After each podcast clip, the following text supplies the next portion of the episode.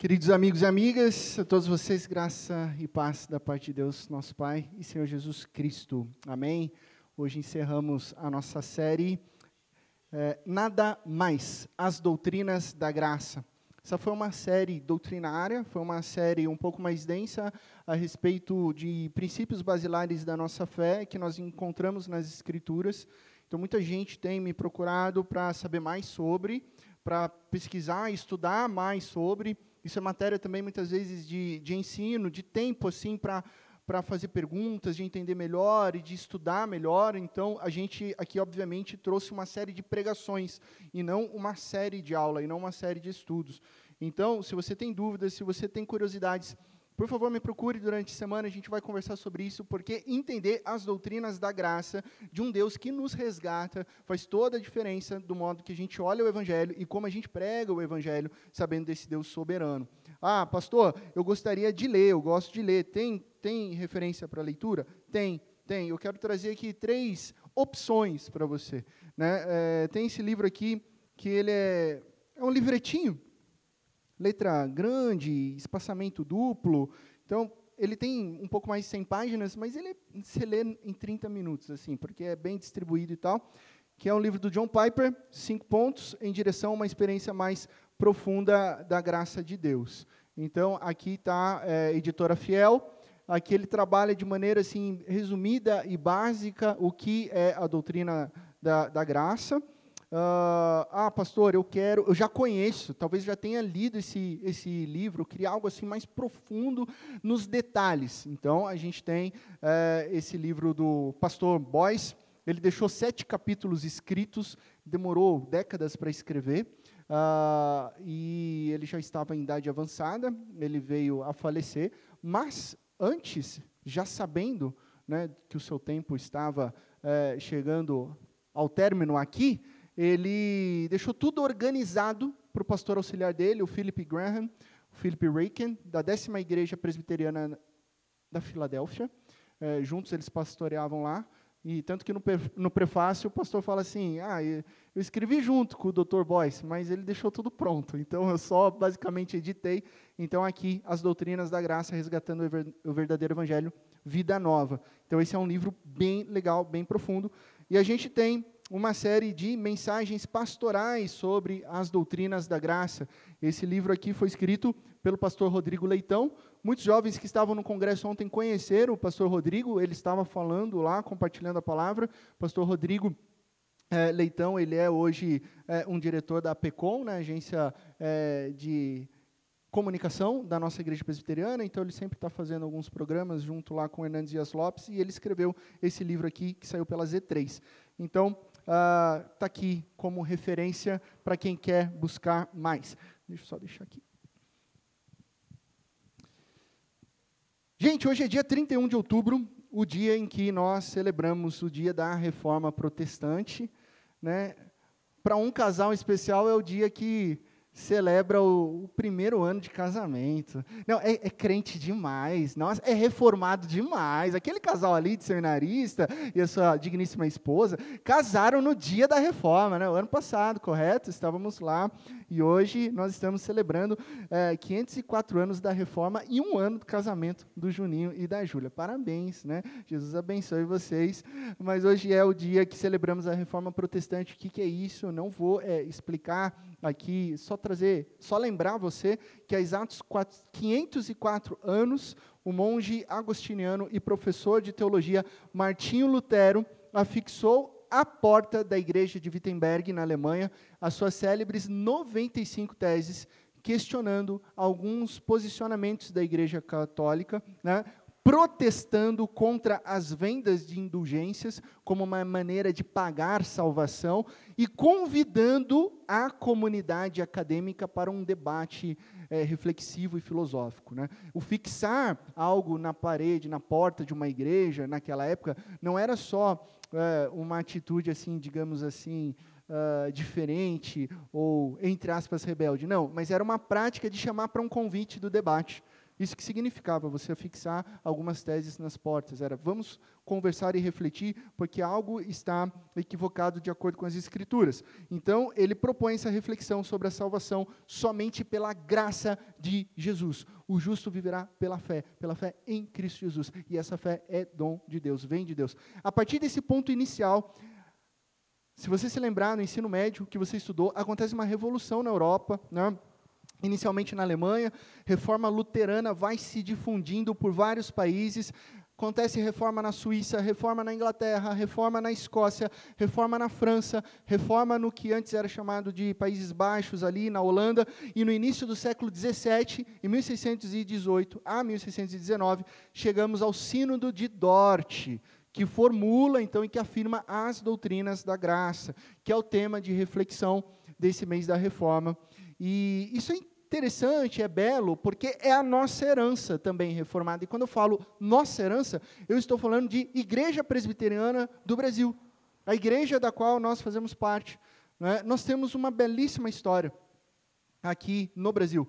Há 162 anos nós estamos aqui no Brasil. Então, 162 anos um missionário chamado Simonton chega aqui no Brasil para plantar a Igreja Reformada Presbiteriana. Né? O nosso seminário em Campinas, ele tem mais de 100 anos, é o mais antigo seminário da América Latina, um seminário protestante.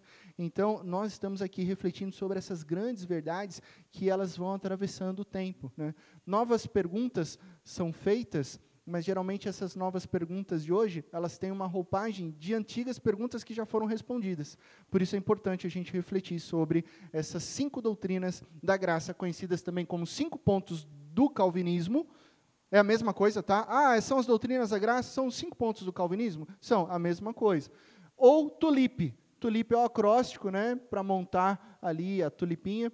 Então a gente conversou sobre depravação total, eleição incondicional, expiação limitada, graça irresistível, e hoje o tema é perseverança dos santos, que conclui toda essa ideia, essa reflexão de que a salvação é inteiramente da parte de Deus.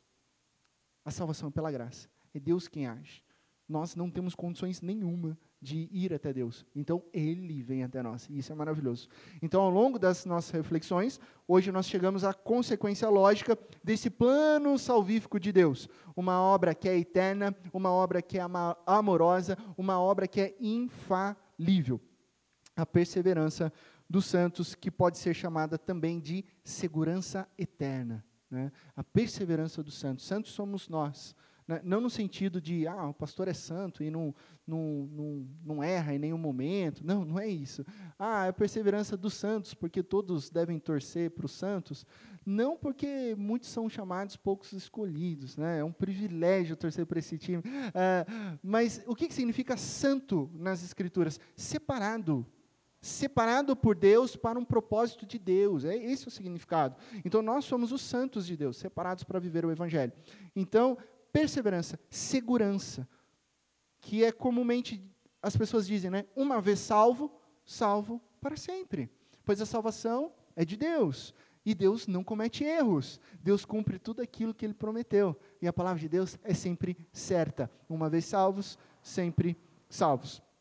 O saudoso doutor James Boyce, que eu citei aqui do livro, né, uh, ele formado, foi formado em Harvard e também depois fez um doutorado em Princeton foi pastor da décima igreja presbiteriana da Filadélfia, ele disse o seguinte: ela é a verdade sobre a perseverança dos santos. Ela é a verdade de que aqueles que foram levados à fé em Cristo Jesus, conhecidos de antemão e predestinados à fé por Deus desde a eternidade passada, tendo sido chamados, regenerados e justificados nesta vida, e de tal modo colocados no caminho para a glorificação final que se pode falar nessa glorificação como algo já concluído, porque o que Deus fez é certo, nunca serão e jamais poderão ser perdidos. Isso significa perseverança dos santos. É a verdade de que aqueles. Opa, volta um pouquinho. É a verdade de que aqueles que foram levados à fé em Cristo Jesus nunca serão, jamais poderão ser perdidos. Olha que maravilha. Aqueles que estão em Cristo Jesus estão seguros para sempre. É uma certeza, é uma promessa de Deus para mim e para você. Nada, absolutamente nada é mais poderoso que o amor de Deus que nos resgata, que nos redime. Então, nessa verdade, a gente pode descansar. Descansar em Deus. Um cristão verdadeiro não cai da graça de Cristo. Não cai. Porque ele não está fundamentado nas suas próprias mãos, ele está fundamentado na graça infalível de Jesus. Então ele não cai. Certamente persevera até o fim, pois é eternamente salvo e desfruta já, agora, segundo as palavras de Jesus, de uma vida eterna e abundante. Olha que bênção, glória a Deus, porque toda essa obra é de Deus e nós desfrutamos dessa segurança eterna. Vamos orar? Pai de amor, muito obrigado, Pai, porque o Senhor nos trouxe aqui para refletirmos sobre a Tua palavra. Obrigado por essa obra salvífica tão maravilhosa e a certeza de que nós estamos seguros nos braços de Cristo Jesus, seguros na obra de Cristo Jesus, seguros na cruz de Jesus, seguros na ressurreição do Teu Filho. Obrigado, porque a última resposta que vem do Senhor não é morte, mas ressurreição e vida.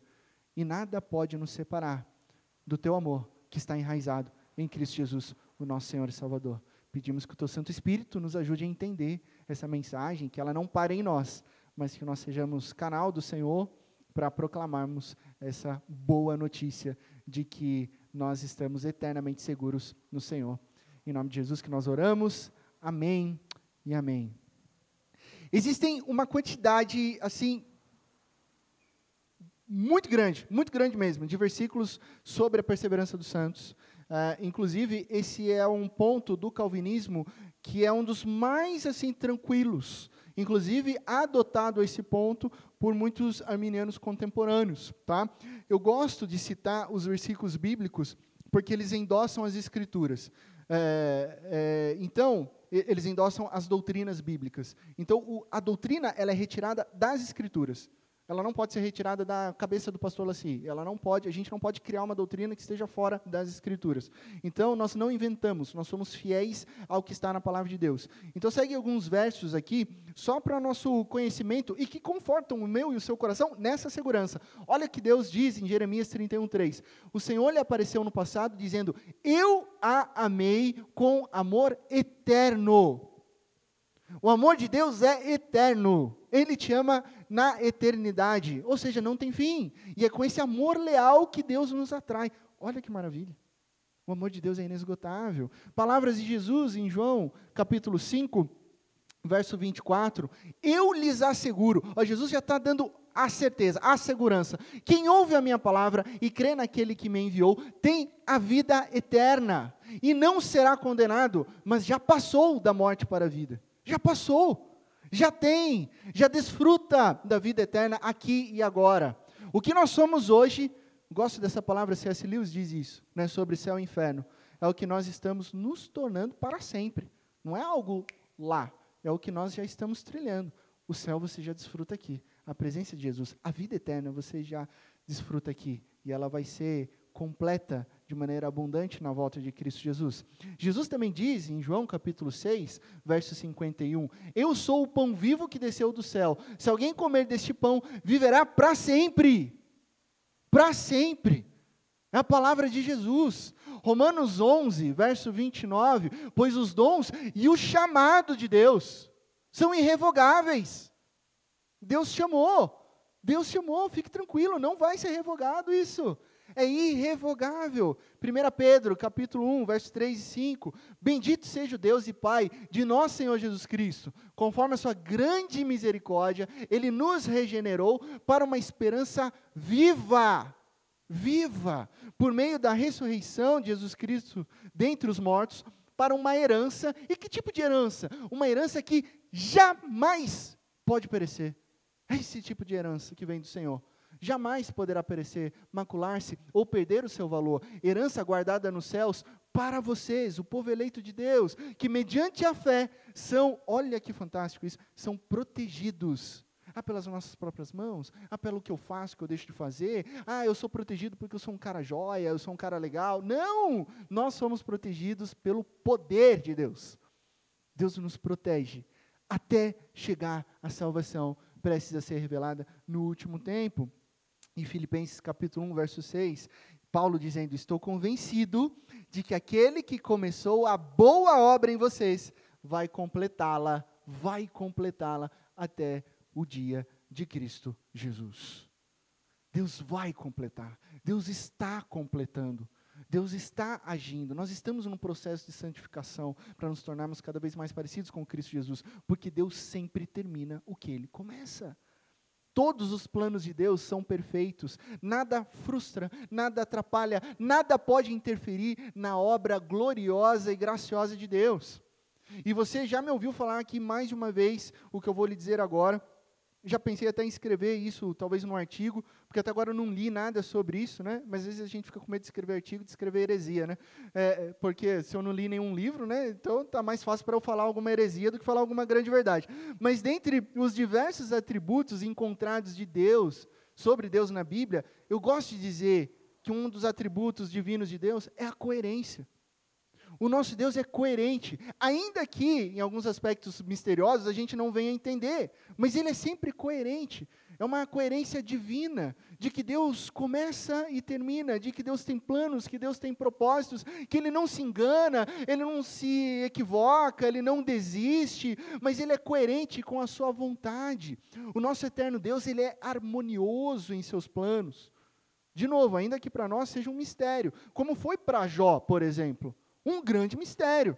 Nós lemos o livro de Jó e nós sabemos que houve um diálogo ali, assim, é, bem né, diferente, né, para não falar bem doido, né, de, de, de, do diabo com Deus, pedindo para provar Jó, e Jó não sabia.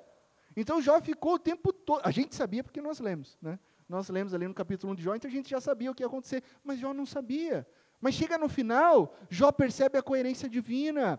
Então, a qualidade de conexão dos propósitos divino, divinos é fantástica. A coerência divina nos revela que Deus elegeu pessoas antes da fundação do mundo. E porque Ele elegeu, Ele regenerou. Porque Ele regenerou, Ele chamou. Porque Ele nos chamou, Ele nos converteu. Porque converteu, Ele nos justificou. E porque Ele nos justificou, Ele nos adotou. E porque nós somos adotados, nós somos filhos e filhas amados de Deus, agora a gente está no processo de santificação. Onde o Espírito Santo trabalha em nós a cada dia. E porque Deus nos santifica, agora Deus nos faz perseverar na abundante graça divina até o final. Seria incoerente se ele, puxa, nos chamou, nos converteu, nos elegeu, nos santificou, nos justificou e depois vai nos abandonar? Não. Ele nos faz perseverar até o fim. Puxa, legal, pastor. Nossa, muita teologia aqui, teórica e tal. Mas vamos pensar na prática? Você consegue mensurar a dimensão prática disso nas nossas vidas? Primeira coisa, sem Deus, mesmo que acontecesse tudo isso, vamos ser bem sincero, né? Eu olhando para mim mesmo no espelho, mesmo acontecendo tudo isso, justificação, conversão, sei lá o quê, se dependesse de mim, eu iria desviar em algum momento. Ah, quantas vezes nós passamos por crises de fé? Quantas vezes nós pensamos em desistir? Imagine se dependesse de nós. A gente iria desviar. Por quê? Porque ovelha, a gente é ovelha. Ovelha teimosa. Ovelha, com toda, todo respeito, né? Essa expressão, mas se você já teve contato com ovelha na sua vida, se você já viu uma ovelha, se você já foi, já teve um tempo na, no sítio com ovelha, você vai perceber que a ovelha ela é meio burra mesmo, né? É, com todo respeito, né? Porque nós somos ovelhas, né? Então estou falando que eu sou burro, sou mesmo, né? Porque nós somos ovelhas, né? E aí ela ela faz o mesmo caminho todo dia mas se você colocar uma pedra ali, ela se perde. Ela não consegue pensar. A ovelha, ela não enxerga bem. Isso atrapalha também. Nossa, ela já não enxerga bem, ela já não vê. Então, a única referência de uma ovelha é o quê? Vocês sabem o que é? A voz do pastor. É a voz do pastor. E aí o pastor tem que ficar cuidando dela, porque se vir uma raposa, se vir é, um lobo, se vir um cachorro que seja pequenininho, ela vai se desesperar e vai dar ruim. Né? É, esses dias eu vi um vídeo no TikTok de uma ovelha que se prendeu numa seca. Que sufoco! A ovelhinha se prendeu de um jeito assim, que tipo, como é que ela foi fazer isso? Ela não conseguia sair. Aí o cara parou o carro, tal, carregou a ovelha e tal, jogou ela por cima da seca e livrou a ovelhinha. Então nós somos assim nós nos perdemos, nós olhamos para um lado, olhamos para trás e já não sabemos onde nós estamos. Muitas vezes nós somos arrogantes, nós somos ovelhinhas orgulhosas também, né? Nós somos aquelas ovelhinhas que eu sei o caminho. Então, tá todo o rebanho ali, mas eu, eu quero caminhar sozinha e tal. E aí a gente acaba se perdendo, né? Ovelhas impulsivas. Aí vem Deus, como bom pastor, e ele faz o quê? Ele persevera com seus santos. Eu e você, povo de Deus, para que nós continuemos a perseverar até o fim. Então Deus vai até nós e fala assim: vem cá, ovelhinha. Laci, tá cheio de carrapicho, ó, foi lá, se prendeu, se sujou. O rebanho é aqui, ó, vem cá, vem cá. Né? Ele traz, ele carrega. Tem um cajado, porque às vezes precisa bater, porque eu estou muito teimoso, né? Então, vem cá, rapaz. Então, essa é a doutrina da perseverança dos santos. Um Deus que nos faz perseverar porque ele persevera. Isso significa que o que não é a perseverança dos santos. O que não é, pastor? Não é imunidade à tentação espiritual. Não ache que essa doutrina é tipo, ah, eu não vou ter tentação. Não, não é sobre isso. Não significa que a gente não vá cometer erros, também não é. Não significa que nós não teremos aflições. Ah, se a gente está é, em Deus, então a gente não vai ser perseguido. Pelo contrário, o mundo e o diabo se oporão cada vez mais a nós. Só que quando nós nos sentimos frustrados, cansados, sobrecarregados, desanimados, nós somos lembrados pelo Espírito Santo que a nossa segurança é eterna. Toda vez. Você é meu, você é minha, e você vai perseverar. E aí, quando você acorda num dia ruim e percebe que nada está dando certo, você é lembrado que Deus nunca abandona os seus filhos. Quando você erra e pensa que não há mais nenhuma solução para a sua vida, Deus afirma o quê? Que Ele vai completar a boa obra que Ele já iniciou em você, em mim. Independentemente da opinião humana, independente da sua opinião, Deus te chamou, Ele vai completar.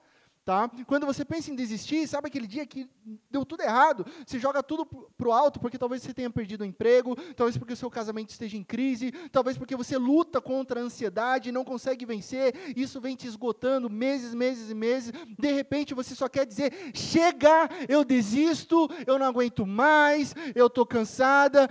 Lembre-se que Deus se recusa a desistir de tornar você mais parecido com Cristo Jesus.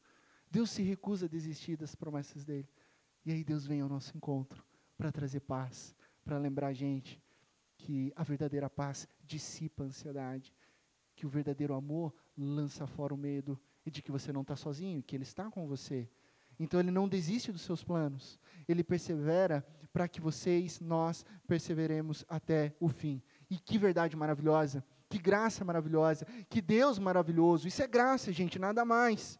Porque somente a graça é suficiente, somente a graça de Jesus basta. Sola gratia, né, é uma expressão latina, que é um dos princípios da reforma protestante. Somente a graça. Nós acabamos de cantar uma canção nova aqui, né? Cadê o Léo? O Léo aqui. O Léo nos ensinou maravilhosa graça. Você percebeu o que a gente cantou? Maravilhosa graça. Amor que não tem fim. Que amor que não tem fim? O amor de Deus, que nós acabamos de ler. O amor leal. O amor da aliança o amor da palavra hebraico recede. O que, que esse amor recede? O amor que persegue. Persegue. Seminarista Canezin citou o Salmo 23, verso 6. É, bondade e misericórdia de Deus certamente me seguirão todos os dias da minha vida. A palavra recede ali é me perseguirão. Sabe a ideia de perseguir? Às vezes você tenta fugir do amor de Deus, o amor de Deus vai lá e te persegue, sabendo quem nós somos. E a gente cantou isso amor que não tem fim. Jesus eu canto, hoje eu canto, por quê? Pelo que fez por mim. A gente responde a esse amor de Deus. Não é sobre o que eu fiz, não é sobre o que você faz, é sobre o que Jesus fez na cruz para nos salvar. Graça. O que é graça? Favor imerecido. O que é graça? Graça é aquilo que não se paga. É graça. É graça. A graça de Jesus. Pela graça de Jesus nós somos salvos. Então, do que, que a gente precisa? Nada além da graça. Onde está a nossa alegria? Onde está a nossa paz? Onde está a nossa razão de existência? Na graça de Jesus. Precisa estar lá, porque se não estiver lá, nós iremos nos frustrar. Tá? A gente pode fazer um exercício, e eu sei que esse exercício não é fácil, tá? Mas pense por um instante que você a partir de agora não tem nenhuma formação acadêmica. Sumiu, seu diploma acabou. Você não tem mais. Pense por um instante agora que você não, você não lembra mais como que se escreve. Você não está conseguindo ler. Você não teve acesso. Sei lá, você perdeu tudo isso. Pense por um instante que você não tem nenhum dinheiro no banco. Sumiu. Aí você abre a sua carteira agora, não tem nada. Nenhum dinheiro. Tenta imaginar que você não tem casa. Você não sabe para onde você vai aqui. Você não tem comida. Pense que você perdeu pessoas queridas, você não tem mais família. E depois de tudo isso, eu te digo que você tem uma única coisa. Você tem a graça de Jesus. Pensa nisso. Tudo se foi. Mas você tem a graça de Jesus. Pensou? Difícil, né? Claro que é difícil. Ah, pastor, não é fácil viver numa, numa situação que você acabou de citar. Né? Como é que eu vou viver numa situação tão limitada como essa? Eu sei, eu sei. Mas então, por que as pessoas tendo tudo isso, e quando eu falo as pessoas, eu, porque eu tenho tudo isso. Tenho família, tenho casa, tenho comida, tenho uma cama, tenho blusa, tenho, não muito, mas tenho um dinheirinho na carteira aqui, né? dá para almoçar, dá, tenho diploma, tenho família, tenho amigos, tenho vocês. Por que a gente tendo tudo isso a gente ainda não deposita toda a esperança em Jesus e a gente fica depositando a esperança nas coisas desse mundo. Essa é a reflexão. Por que, que a gente fica depositando? A gente insiste em depositar a esperança em posses, em títulos, em carros, em terrenos. Eu vou te dizer uma coisa: não é o teu carro do ano que vai te trazer salvação. Não é, não são os teus imóveis que vão te trazer satisfação plena.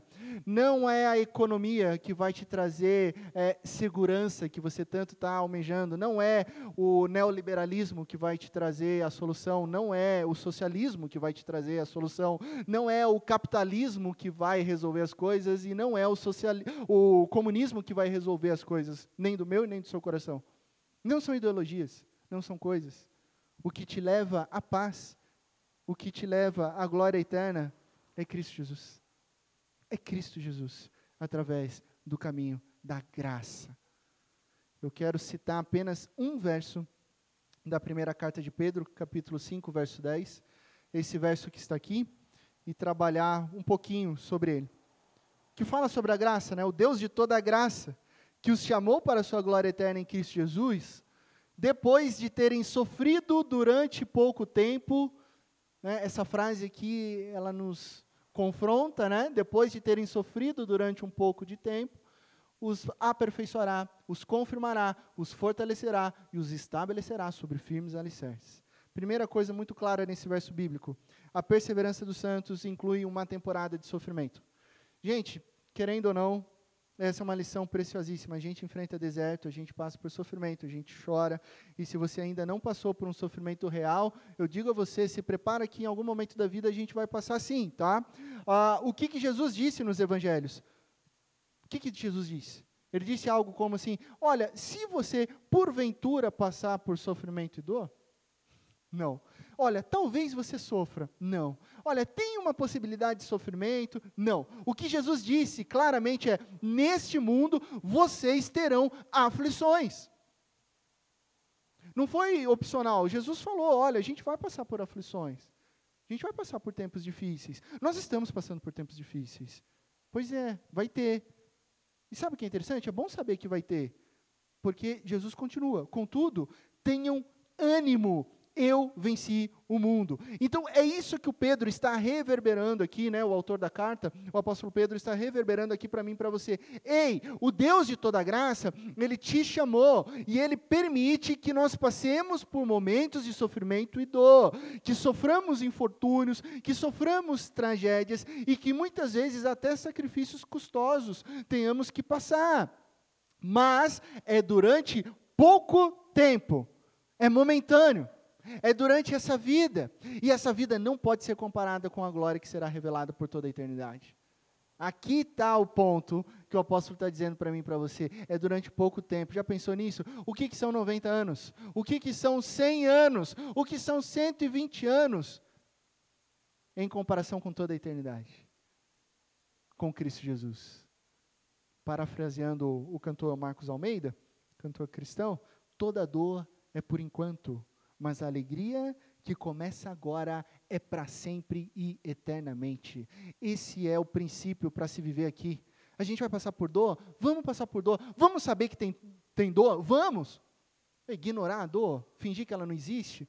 Não, tiro no pé. Vamos assumir que passa por sofrimento, mas vamos lembrar que a alegria do Senhor é para sempre, é eternamente. E vai ter fim a dor. E a alegria não vai ter fim, porque a alegria é eterna. Essa glória eterna, que a gente nem consegue imaginar, é uma eternidade sem dor, é uma eternidade sem sofrimento, só alegria e graça, porque é para sempre.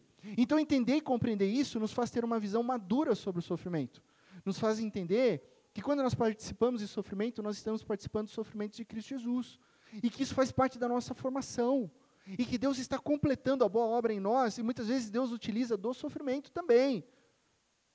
Não é que o mesmo apóstolo Paulo diz? De todos os lados somos pressionados, mas não desanimados. Tem o texto aí? Legal. Ficamos perplexos, mas não desesperados. Somos perseguidos, mas não abandonados. Abatidos, mas não destruídos. Porque sabemos que aquele que ressuscitou ao Senhor Jesus Cristo dentre os mortos, também nos ressuscitará com Jesus e nos apresentará com vocês. Por isso a gente não desanima. Continua Paulo, embora exteriormente estejamos a desgastar-nos, interiormente, aqui no coração, estamos sendo renovados dia após dia, pois os nossos sofrimentos leves momentâneos estão produzindo para nós uma glória eterna que pesa muito mais do que todos eles. Assim, fixamos os olhos não naquilo que se vê, mas no que não se vê, pois o que se vê passa, mas o que não se vê é para sempre, é eterno. A graça de Jesus nos faz perseverar até o fim. Quatro coisinhas que o texto de 1 Pedro diz que Deus faz em nós. Primeiro, Deus te aperfeiçoará. E olha que maravilha isso. Confiar e crer nisso. Deus te aperfeiçoará. O Deus de toda graça que os chamou para a sua glória eterna em Cristo Jesus, depois de terem sofrido durante pouco tempo, os aperfeiçoará. Catartizo, palavra grega que significa tornar completo, no sentido do treinador ajustar. Ajustar para extrair o melhor corrigir um atleta em suas deficiências e trazer a potencialidade de um atleta, por exemplo, no mundo dos esportes.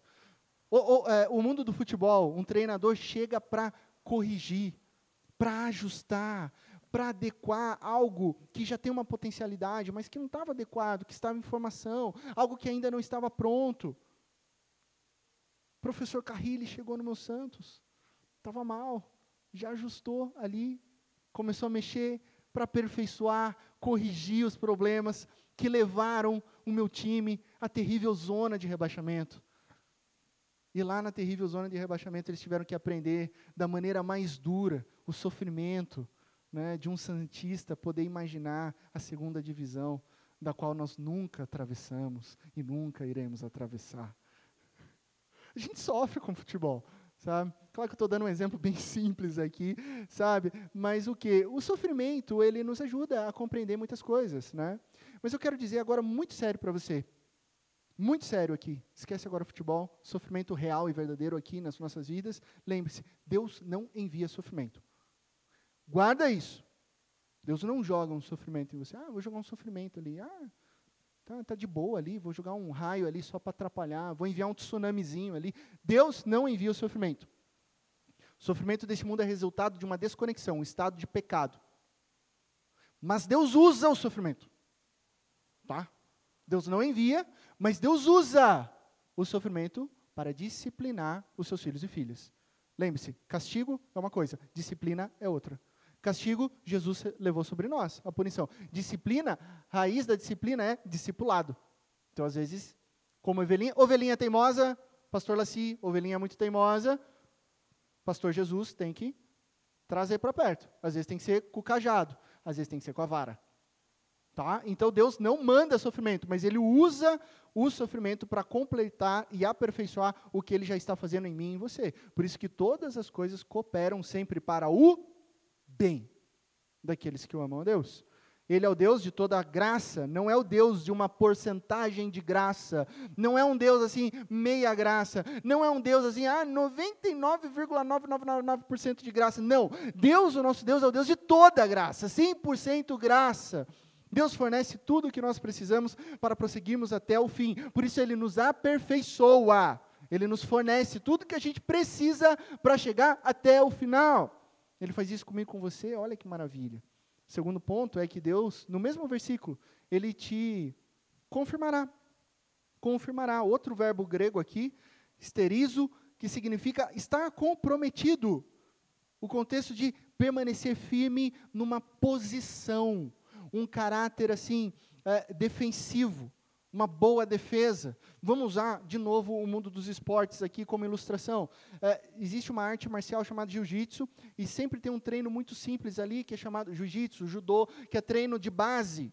Então, a, os atletas ficam treinando base e eles não estão lutando, mas um está empurrando o outro para que haja movimento de quadris, para que haja movimento de pernas, para que eles não caiam evitem a queda. Então o oponente vai tentar de várias maneiras derrubar, vai tentar puxar a perna e vai se afastando, ou vai sair de uma roda demarcada e aí perdeu esse treino.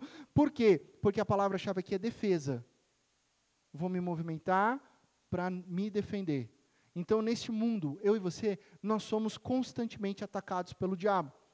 Ele é sujo, ele é sujo, ele é astuto, ele vai tentar tocar naquilo que é mais vulnerável para mim para você. Então a gente precisa estar atento. O diabo vai querer destruir o meu casamento, o seu casamento. Ele vai querer atacar é, os teus filhos, nós amamos os nossos filhos, então o diabo vai querer mexer com os nossos filhos, querer desviar eles da fé. Ele quer causar confusão na sua empresa, porque você já não está bem, você já está até a tampa de tanto meta que você tem que cumprir. Então o diabo quer atacar ali. Ele quer colocar os irmãos da igreja uns contra os outros, quer inventar uma historinha aqui, uma historinha lá. Ele quer causar confusão. Ele quer que você traia seu esposo. Ele quer que você caia, porque ele é sujo. E diante desses desafios que realmente existem, a palavra de Deus vem nos lembrar que o próprio Deus vai nos confirmar. Em meio às pressões, Deus vai te manter em pé. É isso que ele está dizendo. Ele vai sustentar a sua base. Ainda que você vacile. E mesmo que às vezes você caia, ah, eu caí. O próprio Deus te levanta. Você é levantado pelo próprio Deus. E quando você se levanta pelo próprio Deus, algo maravilhoso, de acordo com as Escrituras, acontece. Você se levanta mais forte para não cair de novo. Pode perceber nas histórias. Você é levantado por Deus para não cair mais. E Deus vai ministrando sobre a sua vida. E a sua queda, muitas vezes, né, eu caí em tal lugar, eu caí em tal coisa, vira sob o poder de Deus, cura para ser ministrada na vida de outras pessoas que passam ou passaram pela mesma situação do que eu e você. Porque o nosso Deus, ele nos confirma. O nosso Deus, ele nos fortalece. Então ele vai te fortalecer. O verbo grego aqui significa tornar mais capaz, mais forte. Se o verbo antes era sobre defesa, esse verbo aqui agora é sobre ataque. Porque quando nós somos atacados pelo diabo, o próprio Deus nos fortalece para a gente responder como? Com a palavra de Deus. Lembra da tentação de Jesus? O diabo vai tentar colocar minhoca na cabeça de Jesus, né? O diabo também ele sempre tem as mesmas estratégias. Ele quer atacar a nossa identidade. Ah, se você é de Jesus mesmo, se você é cristão mesmo, e no caso de Jesus foi, se você é filho de Deus mesmo, por que você não vai e faz tal coisa? Se você faz tal Y, você faz tal X. Como que Jesus responde? Jesus responde com a palavra de Deus. Com confiança nas escrituras, Jesus responde e o diabo faz o quê? Vai embora foge. Deus sempre nos fortalecerá para que vivamos uma longa jornada de obediência em direção a Deus. E o diabo vai fugir de nós. E a última palavra referente à promessa de Deus sobre as nossas vidas é: Deus te estabelecerá. Alicerçar numa base segura, permanecer firme. Nós estamos construindo né, o que segura aquele prédio grande é o quê? É algo que você nem vê mais, é o alicerce, está embaixo da terra. Mas é aquilo que faz um prédio sustentar. Um dos objetivos do diabo é nos deslocar do alicerce, porque o nosso alicerce é Cristo Jesus. Mas o próprio Deus nos fixa, nos une, nos estabelece cada vez mais na rocha que é Cristo Jesus. E aí quando as tempestades vêm, as nossas vidas elas permanecem porque elas estão construídas e alicerçadas em Cristo Jesus. Agora, quando a gente pensa que o nosso alicerce seguro é as nossas próprias decisões, é as nossas próprias vontades, é as nossas próprias forças, os nossos próprios desejos, ou qualquer outra coisa, ideologia, posse, título, dinheiro, qualquer coisa desse mundo, é nesse momento que a gente está afirmando a nossa vida na areia. E aí a gente cai. A gente cai. Nós somos atingidos. Mas quando nós estamos firmados em Cristo Jesus, isso significa o quê? Que a gente passa a depender e a confiar somente de Deus. O que nos gera segurança. Segurança eterna. Descanso para a sua alma. Você pode descansar, sabendo que a graça de Jesus vai te conduzir até o final, até o fim. Ah, pastor, por que, que é difícil? Do jeito que o senhor está falando, parece fácil. Não, do jeito que eu estou falando, parece fácil mesmo. Mas por que, que é difícil? Porque a gente não quer entregar. Aí fica difícil. A gente quer ter o controle nas mãos. É, é difícil entregar o caminho, é difícil entregar a nossa profissão, é difícil entregar as nossas vocações, é difícil entregar o nosso casamento, é difícil entregar o nosso querer, é difícil entregar o nosso desejo. A gente fica tentando controlar, a gente fica tentando planejar, a gente vê onde a gente vai chegar. Não! Toma esse passo de fé e entrega tudo para Jesus. Mas aí, pastor, eu vou ficar vulnerável. Não! Você vai ficar livre. Você vai ficar leve. E você vai depender totalmente de Deus. Porque você está entregando aos pés da cruz de Jesus. E Ele vai te fortalecer, Ele vai te fazer permanecer. Porque Deus te aperfeiçoa, Deus te confirma, Deus te fortalece e Deus te estabelece. É isso que Deus faz. Essa é a maravilhosa graça de Cristo Jesus sobre as nossas vidas. Hoje nós saímos daqui com essa certeza de que Deus está te aperfeiçoando, Deus está te confirmando, Deus está te fortalecendo, Deus está te estabelecendo nessa maravilhosa graça. Conta-se a história de que C.S. Lewis, é, aquele escritor literário famoso que escreveu Crônicas de Lárnia, ele chegou numa conferência cristã, viu um grande debate ali, o pessoal estava discutindo, ah, no intervalo entre os conferencistas, e aí ele ficou curioso, ele falou assim, o que, que o pessoal está discutindo aí? Poxa, grandes pastores e tal. Não, Lewis, é o seguinte, um, um que estava ouvindo falou assim, eles estão discutindo qual é a maior contribuição do cristianismo para a sociedade. Aí o Lewis parou assim, pensou assim rapidinho e falou assim, sério? 30 minutos? Ele, é sério. O Lewis falou, eh, por quê? O Lewis respondeu, porque isso é fácil. É a graça de Jesus.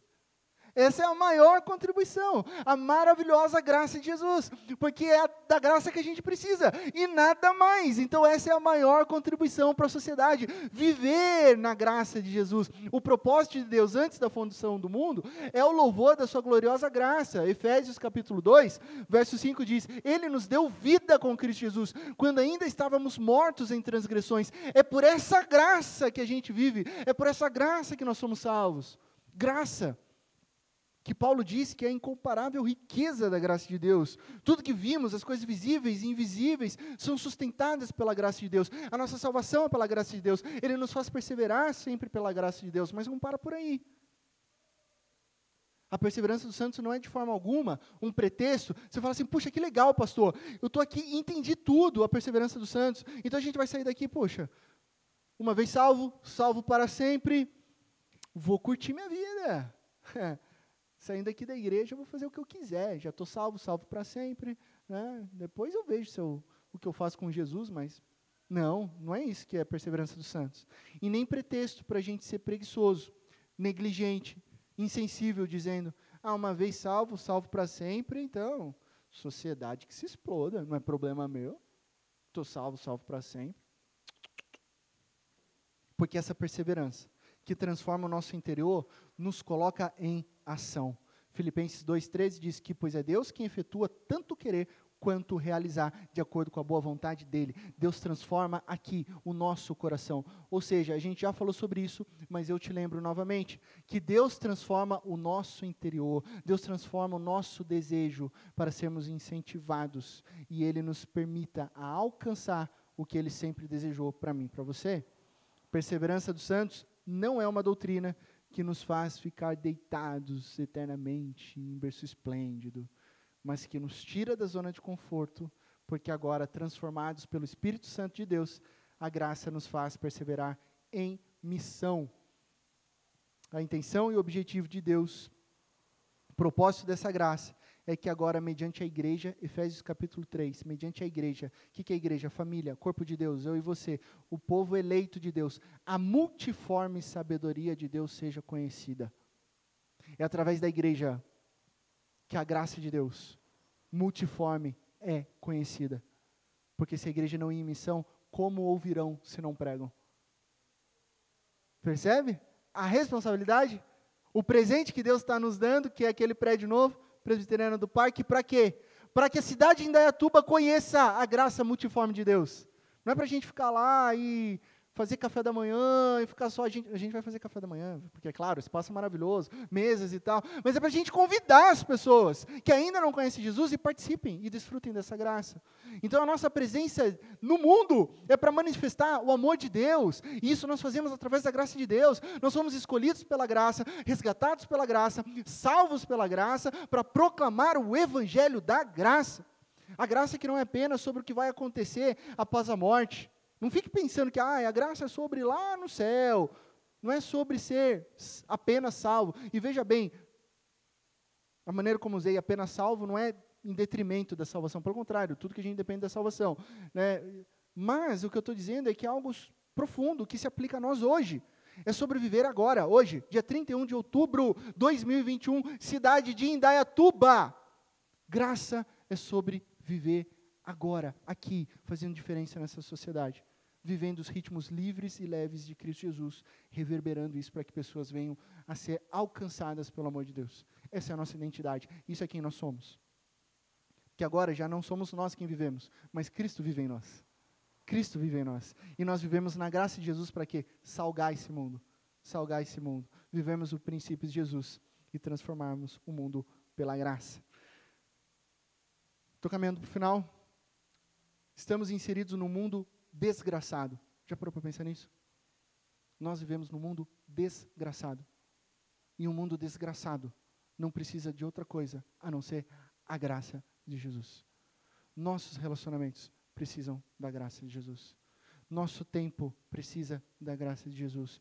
Nosso casamento precisa da graça de Jesus. Os nossos, nossos filhos precisam da graça de Jesus.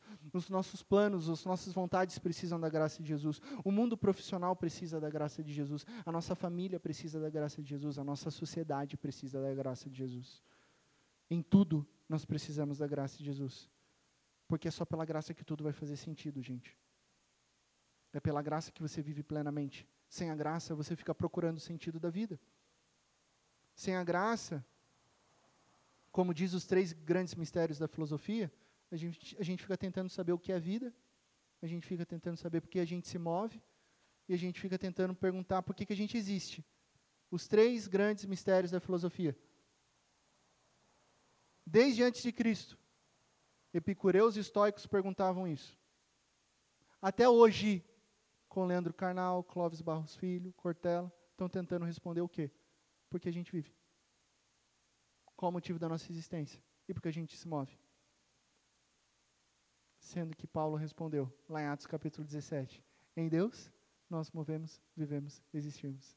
E é pela graça. Isso traz sentido para a minha vida. Isso traz sentido para as nossas vidas. Isso traz razão da nossa existência.